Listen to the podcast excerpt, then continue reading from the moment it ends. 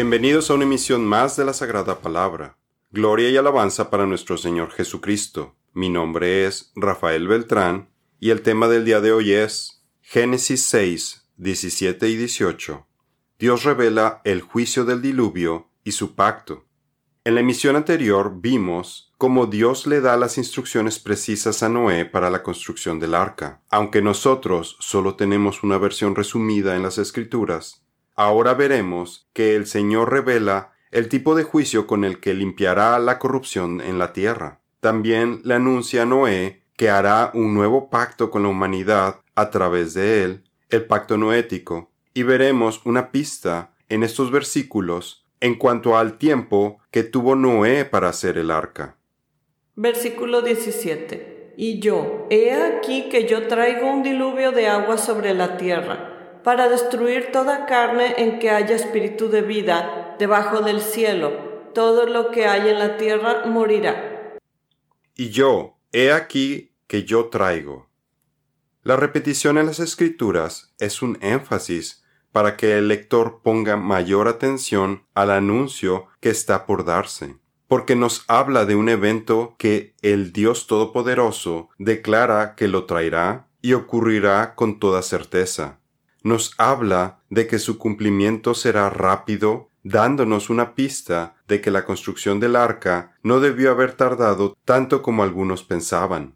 Además, se repite enfáticamente para significar que el diluvio no procedió de causas naturales, sino divinas, designadas por la mano y el juicio del Señor. Dios le estaba pidiendo a Noé que se preparara porque estaba a punto de castigar al mundo por su iniquidad. En cuanto a la repetición del sueño a Faraón dos veces, quiere decir que el asunto está determinado por Dios y que Dios lo hará pronto. Génesis 41:32 esto nos demuestra la gran ira que tiene el Todopoderoso en contra del pecado, y la rebeldía del hombre y de los ángeles o hijos de Dios. Y aunque el Señor es paciente, siempre va a llegar un día en el que su ira se liberará de forma violenta para acabar con el problema de forma contundente. Y esto es lo que va a anunciar a Noé, su profeta de justicia, porque Dios no perdonó a los ángeles cuando pecaron, sino que los arrojó al infierno y los entregó a fosos de tinieblas, reservados para juicio. Tampoco perdonó al mundo antiguo, sino que guardó a Noé, un predicador de justicia, con otros siete, cuando trajo el diluvio sobre el mundo de los impíos. Segunda de Pedro 2, 4 al 5. Un diluvio de agua sobre la tierra. El Señor se sentó como rey durante el diluvio. Sí, como rey se sienta el Señor para siempre. Salmos 29:10. La palabra diluvio viene del hebreo mabul. Solo se utiliza en los pasajes de Génesis capítulo 6 al 11 para referirse en específico al juicio de la inundación que ocurrió en todo el planeta y no se le ha encontrado otra etimología lo más parecido es la raíz acadia NBL, que significa destruir. La palabra para diluvio en griego es cataclusmos, de donde proviene la palabra en español para cataclismo, lo que nos da una idea de lo destructivo que fue el diluvio. Y finalmente, en este versículo, el Señor le está revelando a Noé su plan para recrear la tierra. Pues así como en aquellos días antes del diluvio, cataclusmos, estaban comiendo y bebiendo, casándose y dándose en matrimonio, hasta el día en que no entró en el arca. Mateo 24:38. Podemos establecer un paralelo entre la creación en Génesis 1, donde en un inicio la tierra estaba cubierta con agua, y Dios crea todo a partir de este punto, de una forma similar vemos una recreación que ocurre con el diluvio en donde la separación de las aguas sobre y debajo del cielo, que ocurrió en Génesis 1, 6 al 8, se vuelven a unir, porque el diluvio hace lo opuesto, y parece volverlas a unir cuando se abrieron las ventanas de los cielos y toda esta agua cayó en forma de lluvia a la tierra. Ahora tenemos un patrón de destrucción de toda la corrupción de los hombres y los animales y de la recreación, en donde el Señor permite la participación de Noé, un hombre justo, perfecto entre sus contemporáneos, que siempre caminaba con Dios, quien tiene la tarea de proteger la semilla de la humanidad y de los animales durante la limpieza que va a ocurrir con el diluvio. Este patrón en las escrituras lo vimos en nuestro artículo Las estructuras literarias de la Biblia, en donde mostramos la estructura quiástica referente a los eventos en espejo de la destrucción y recreación de este juicio del Señor. Pues bien, por su propia voluntad pasan por alto esto, que por la palabra de Dios existían desde tiempos antiguos los cielos, y la tierra que surgió del agua y fue asentada en medio del agua. Por esto el mundo de entonces fue destruido, inundado en agua. Segunda de Pedro 3, 5 al 6. Encontramos que el diluvio representa tres cosas. Primero, un tipo de la ira en contra de los enemigos de la Iglesia. Segundo, un tipo del bautismo en agua bajo el Nuevo Testamento. Y tercero, un tipo del juicio final del mundo que será por fuego cuando Jesucristo regrese a la tierra. Para mayor referencia con respecto a los tipos, en teología se refiere a símbolos o patrones anticipatorios, un símbolo representativo de algo que será revelado en el futuro. Puede ver nuestro artículo ¿Qué va a pasar en el futuro? Las profecías de la Biblia, parte 1. Porque esto es para mí como en los días de Noé cuando juré que las aguas de Noé nunca más inundarían la tierra. Así he jurado que no me enojaré contra ti, ni te reprenderé, porque los montes serán quitados y las colinas temblarán, pero mi misericordia no se apartará de ti, y el pacto de mi paz no será quebrantado, dice el Señor, que tiene compasión de ti. Isaías 54, 9 y 10. Por esto el mundo de entonces fue destruido, inundado en agua, pero por la misma palabra los cielos y la tierra que ahora existen están reservados para el fuego, guardados hasta el día del juicio y de la destrucción de los hombres impíos. Segunda de Pedro 3, 6 al 7. Para destruir toda la carne en que haya espíritu de vida debajo del cielo.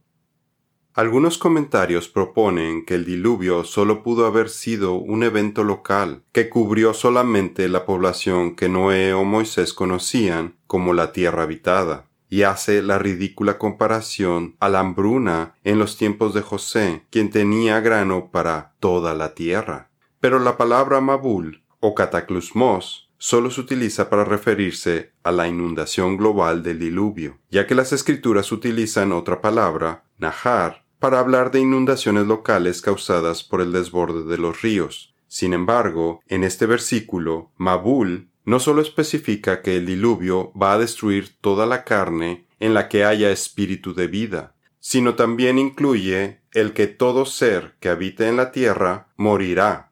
Y lo que hace este evento universal es que está incluyendo a todo lo que esté debajo del cielo, que incluye a toda la tierra ya sea que esté habitada o no, por lo que la propuesta de una pequeña inundación local está completamente fuera del contexto bíblico. El propósito declarado del diluvio es el de destruir todo ser viviente que respira sobre la superficie de la tierra, y el deshacer la creación, por lo que nosotros creemos que el diluvio cubrió todo el planeta causando la muerte a toda la humanidad, los Nefilim, y todos los animales terrestres, con excepción de los tripulantes del arca. Entonces el Señor dijo, borraré de la superficie de la tierra al hombre que he creado, desde el hombre hasta el ganado, los reptiles y las aves del cielo, porque me pesa haberlos hecho. Génesis 6:7. Por otro lado, como puede ver en nuestro artículo, ¿fue el diluvio un evento global. Existen alrededor de 500 leyendas en diferentes culturas alrededor del mundo, que describen una inundación global, como la del diluvio, y la gente que se salva lo hace al abordar una embarcación, por lo que no pudo ser una inundación local, si tenemos leyendas de este evento descritas en Babilonia, en Grecia, Egipto, China, la India, las islas del Pacífico Sur, en México, Perú, y de los indios en Norteamérica, por solo mencionar algunas. Porque dentro de siete días yo haré llover sobre la tierra cuarenta días y cuarenta noches, y borraré de la superficie de la tierra a todo ser viviente que he creado. Génesis 7:4 Todo lo que hay en la tierra morirá. Los peces y seres marinos no fueron parte de la destrucción del diluvio, y no necesitaban abordar el arca. Tal vez los animales acuáticos no fueron afectados por la corrupción genética que ocurrió con los animales terrestres, y por ello no murieron como parte del juicio del diluvio. Versículo 18. Pero estableceré mi pacto contigo. Entrarás en el arca tú y contigo tus hijos, tu mujer y las mujeres de tus hijos. Pero estableceré mi pacto contigo.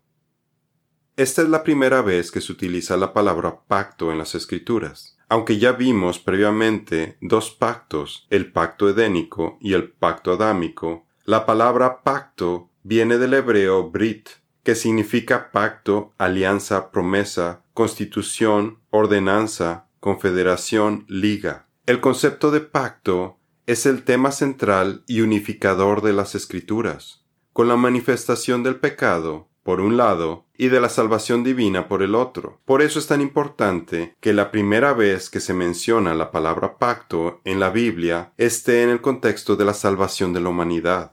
El pacto es el único medio por el cual el Señor trata con su creación humana caída y rebelde. Y para nosotros no hay una garantía más firme de seguridad jurídica, paz o lealtad que podamos tener de nuestro Creador que a través de un pacto con Él. El concepto de pacto es crucial para comprender la revelación bíblica, la relación de Dios con su pueblo, para entender la tensión entre la soberanía de Dios y el libre albedrío humano. Porque la humanidad caída ha demostrado que no ha cumplido con su parte del pacto, por su pecaminosidad y debilidad humana. Desde el fracaso de Adán en el jardín del Edén, donde nuestro Creador nos da su pacto a través de sus promesas y bendiciones, pero ahora vemos como toda la carne debe perecer por la violación del pacto de Dios. Pero el Señor establece su pacto de salvación y gracia con Noé, quien es el elegido para recrear al mundo, al salvaguardar la semilla de la humanidad y los animales en el arca. Entonces Dios habló a Noé y a sus hijos con él, diciendo, He aquí que yo establezco mi pacto con ustedes, con sus descendientes después de ustedes, y con todo ser viviente que está con ustedes, aves, ganado y todos los animales de la tierra que están con ustedes, todos los que salieron del arca, todos los animales de la tierra. Yo establezco mi pacto con ustedes. Ninguna carne volverá a ser exterminada jamás por las aguas del diluvio, ni habrá otra vez diluvio para destruir la tierra Génesis 9, 8 al 11. La raíz de Brit es bara, que significa crear, la misma palabra que vimos en Génesis 1.1. En el principio Dios creó, pero bara también significa cortar, dividir, trinchar la carne, porque en la antigüedad los pactos que se celebraban entre dos personas involucraban el sacrificio de animales que eran cortados a la mitad y las personas que entraban en el pacto debían pasar en medio de los trozos de carne de los animales, dando a entender que si violaban el pacto de sangre, el castigo que les esperaba a cualquiera de las partes era la pena de muerte, mostrando la seriedad de estos pactos, que no solamente tenían promesas, sino también compromisos. Este es precisamente el contexto que vemos en Génesis 15 del 9 al 21, en donde Abraham partió a la mitad a los animales para hacer un pacto de sangre con Dios. El Señor le respondió, Tráeme una novilla de tres años, una cabra de tres años, un carnero de tres años, una tórtola y un pichón. Abraham le trajo todos estos, los partió por la mitad y puso cada mitad enfrente de la otra, pero no partió las aves. Génesis 15, 9 al 21. Un pacto solemne entre dos partes está caracterizado porque cada uno de los participantes está obligado a cumplir con su parte. Por eso es importante que entendamos que todos los pactos divino-humano involucran un compromiso de obedecer, que es sellado con una sanción por desobediencia. De esta forma, nos es claro entender que los aspectos de la ley de Dios y su promesa de gracia y redención en su pacto no son mutuamente exclusivos. Al contrario, son parte integral del pacto al que nos comprometemos cuando decidimos poner nuestra fe en Jesucristo y formar parte de su pacto de salvación. En este versículo el Señor nos manifiesta que Él no está dispuesto a abandonar su pacto original. Al contrario, nos dice que Él lo va a restablecer con Noé, aunque Adán y sus descendientes hayan fallado, y de la misma forma podemos resumir que todos los pactos en las Escrituras son el mismo pacto original, porque se refieren a una promesa especial de vida y redención, que concierne al envío del Mesías, la semilla prometida de la mujer, quien salvará a la humanidad de sus pecados por la transgresión de la ley y de la muerte merecida por no ser capaces de cumplir con los pactos de Dios. El pacto del Señor tiene como objetivo corregir todas las fallas humanas que empezaron con Adán y que Jesucristo terminó. Por ello, cuando vemos los diferentes pactos en las Escrituras, podemos ver que es el mismo pacto una y otra vez, por ejemplo, en Deuteronomio 29, 13 y 14 podemos ver que el pacto sinaítico solamente fue una extensión del pacto abrámico. La renovación del Sinaí simplemente enfatizó la responsabilidad del hombre, donde el pacto abrámico enfatizó la promesa de Dios para que entres en el pacto con el Señor tu Dios y en su juramento que el Señor tu Dios hace hoy contigo, a fin de establecerte hoy como su pueblo y que Él sea tu Dios, tal como te lo ha dicho y como lo juró a tus padres, Abraham, Isaac y Jacob. Y no hago solo con ustedes este pacto y este juramento, sino también con los que hoy están aquí con nosotros en la presencia del Señor nuestro Dios y con los que no están hoy aquí con nosotros. Deuteronomio 29, 12 al 15. Por otro lado, pactos como el pacto sacerdotal de números 25, 12 y 13, el pacto davídico de segunda de Samuel capítulo 7 y el nuevo pacto en Jeremías 31 del 31 al 36 son todos aspectos administrativos del mismo pacto, el pacto de gracia de Dios, este pacto alcanza su punto culminante en la encarnación, donde Cristo, que representa a su pueblo, cumplió con todas las estipulaciones del pacto y cargó con la maldición que merecían por romperlo. Porque reprochándolos él dice, miren que vienen días, dice el Señor, en que estableceré un nuevo pacto con la casa de Israel y con la casa de Judá. No como el pacto que hice con sus padres el día que los tomé de la mano para sacarlos de la tierra de Egipto, porque no permanecieron en mi pacto, y yo me desentendí de ellos, dice el Señor, porque este es el pacto que yo haré con la casa de Israel, después de aquellos días, dice el Señor. Pondré mis leyes en la mente de ellos, y las escribiré sobre sus corazones. Yo seré su Dios, y ellos serán mi pueblo Hebreos 8, 8 al 10. El anuncio del pacto, incluso antes de que comiencen las inundaciones, muestra las intenciones de Dios para salvar a la humanidad, incluso antes de desatar su ira. Esta secuencia de gracia e indignación ya ha aparecido dos veces en Génesis. Antes de que Dios desterrara a Adán y a Eva del jardín, los cubrió con ropa adecuada, y antes de que Caín fuera exiliado, le puso una marca para protegerlo. Aquí Dios está anunciando su pacto incluso antes de enviar el diluvio. Él recibirá la bendición del Señor y la justicia del Dios de su salvación. Salmos 24:5. Porque Él dice a Moisés, tendré misericordia del que yo tenga misericordia, y tendré compasión del que yo tenga compasión. Y que si Dios, aunque dispuesto a demostrar su ira y hacer notorio su poder, soportó con mucha paciencia a los vasos de ira preparados para destrucción, lo hizo para dar a conocer las riquezas de su gloria sobre los vasos de misericordia, que de antemano él preparó para gloria.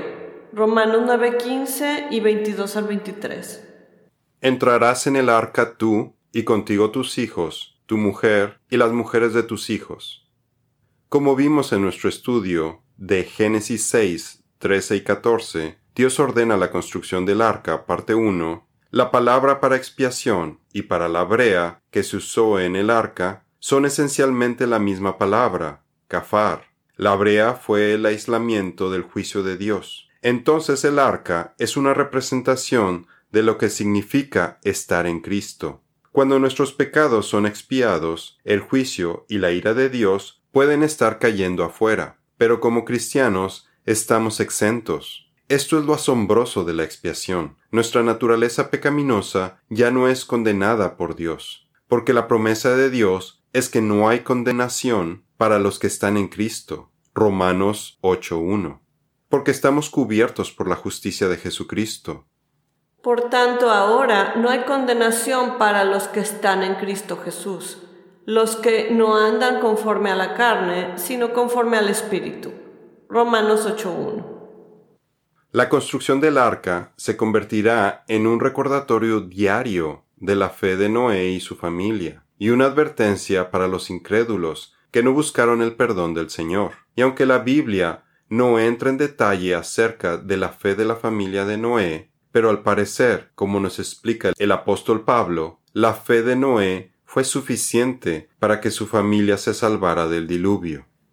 Porque el marido que no es creyente es santificado por medio de su mujer, y la mujer que no es creyente es santificada por medio de su marido creyente. De otra manera sus hijos serían inmundos, pero ahora son santos. Primera de Corintios 7:14 quienes en otro tiempo fueron desobedientes cuando la paciencia de Dios esperaba en los días de Noé durante la construcción del arca, en la cual unos pocos, es decir, ocho personas, fueron salvadas por medio del agua. Primera de Pedro 3:20.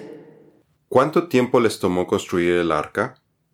Aunque muchos comentarios mencionan que le tomó 120 años a Noé construir el arca, nosotros creemos que fue un tiempo menor ya que como vimos en Génesis 6.3, los 120 años de tolerancia, los 120 años son más bien parte de una profecía de los 6.000 años de historia de la humanidad. El tiempo que le tomó a Noé construir el arca lo podemos estimar gracias a este versículo, porque en él Dios le menciona que las esposas de sus hijos entrarán con él a la arca, y ciento veinte años antes del diluvio, Noé no tenía ni siquiera hijos, los cuales se mencionan después hasta Génesis 6.10, por lo que Dios no le dio las instrucciones para construir el arca al inicio de los ciento veinte años. Más bien, esta conversación tuvo lugar décadas después de Génesis 6.3. Ahora hagamos unos cálculos para estimar el tiempo que tuvieron para construir el arca. Noé engendró tres hijos, Sem, Cam y Jafet. Génesis 6:10. Como vimos en Génesis 5:32, Noé, un evangelista antediluviano, Noé tuvo a su primer hijo, Jafet, cuando tenía 500 años, por lo que Jafet tenía 100 años cuando empezó el diluvio. El segundo hijo de Noé, Sem, que de acuerdo con Génesis 11:10 tenía 97 o 98 años de edad cuando el diluvio empezó, por lo que era dos o tres años menor que Jafet. Y por último Cam, el hijo más joven de Noé, del cual no se sabe cuándo nació ni cuándo murió, pero podríamos asumir, para nuestro cálculo, que haya nacido dos o tres años después de Sem, y que tuviera unos 95 o 96 años cuando el diluvio empezó. Ahora tenemos que asumir el tiempo en el que los hijos de Noé crecieron lo suficiente para que se pudieran comprometer y casarse, en un rango de 20 y 40 años. Y si consideramos que esto se tiene que cumplir para el más joven, Cam, estamos hablando de que los tres hijos de Noé ya estarían casados entre 55 y 75 años antes del diluvio porque tenemos 95 menos 40 igual a 55 años, o 95 menos 20 igual a 75 años. Pero como las escrituras no nos especifican el tiempo de construcción del arca, este podría ser aún menor que el rango entre 55 y 75 años, dependiendo de la edad en la que se hayan casado todos los hijos de Noé, pero definitivamente no fue de 120 años. Estas son las generaciones de Sem, Sem tenía cien años y fue el padre de Arfaxad, dos años después del diluvio. Génesis 11:10. La construcción del arca fue un proyecto monumental, ya que Noé tuvo que hacer otros preparativos adicionales como la preparación de la madera para el arca, la preparación de la brea, toda la infraestructura como los andamios, grúas y herramienta para hacer la construcción del arca, todas las jaulas donde iba a poner a los animales, la siembra, cosecha y almacenamiento de la comida por años para tener todo lo que se necesitaba en el arca, la construcción de los graneros donde iba a almacenar la comida, tanques para almacenar agua, y probablemente hasta corrales para tener a los animales antes de que abordaran el arca. Por lo que aun y cuando tuvieran décadas para llevar a cabo este proyecto, Noé y sus tres hijos debieron subcontratar personal para llevarlo a cabo. Y considerando la maldad y los nefilín que había en los tiempos de Noé, debieron tener también personal de seguridad para evitar robos y daños a toda la infraestructura.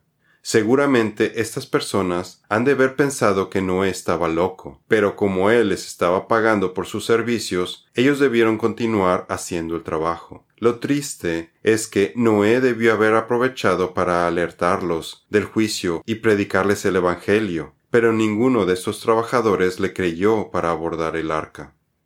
Entonces el Señor dijo a Noé, Entra en el arca tú y todos los de tu casa porque he visto que solo tú eres justo delante de mí en esta generación. Génesis 7.1. Esto es todo por el día de hoy. Los esperamos en nuestra siguiente misión. Que Dios los bendiga.